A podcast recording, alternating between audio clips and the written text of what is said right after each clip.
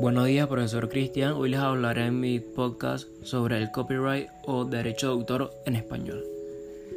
El copyright es una gama de derechos que se le otorga automáticamente a una persona o autor. Algunos ejemplos de esto podrían ser como una obra literaria, una canción, una película, un diseño arquitectónico o una obra de teatro.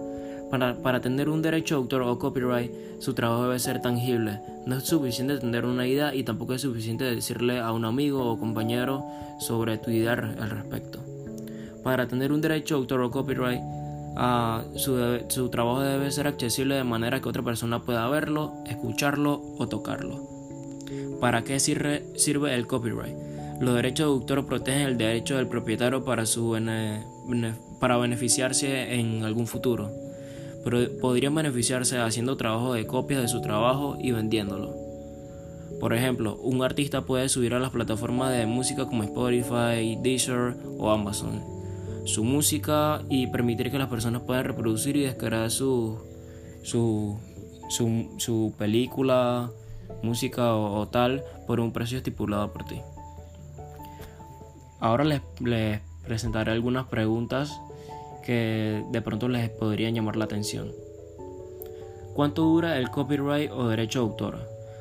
Una obra asegurada por derecho de autor está protegida la duración de la vida del autor y otros 70 años después que la persona fallece. Como segunda pregunta, ¿cuáles son los derechos que obtiene? Su derecho de autor otorga el derecho de grabar su música, vender o distribuir copias de su música en todos los formatos, formatos como vinilo, CD, descarga digital, reproducciones digitales, entre otras. Como tercera pregunta, les digo, ¿es importante hacer un registro formal de las obras? Obviamente que sí. Como ya comentamos, los derechos del autor se otorgan de la misma de la forma automática al artista cuando la obra, la obra es totalmente tangible. Y en el caso de la música, una vez grabada, debes poseer copyright te permite evitar que todos los se hagan, se hagan copias de tu música, por lo cual es recomendable que hagas este registro. Como última pregunta, les diré qué pasa con el símbolo de copyright.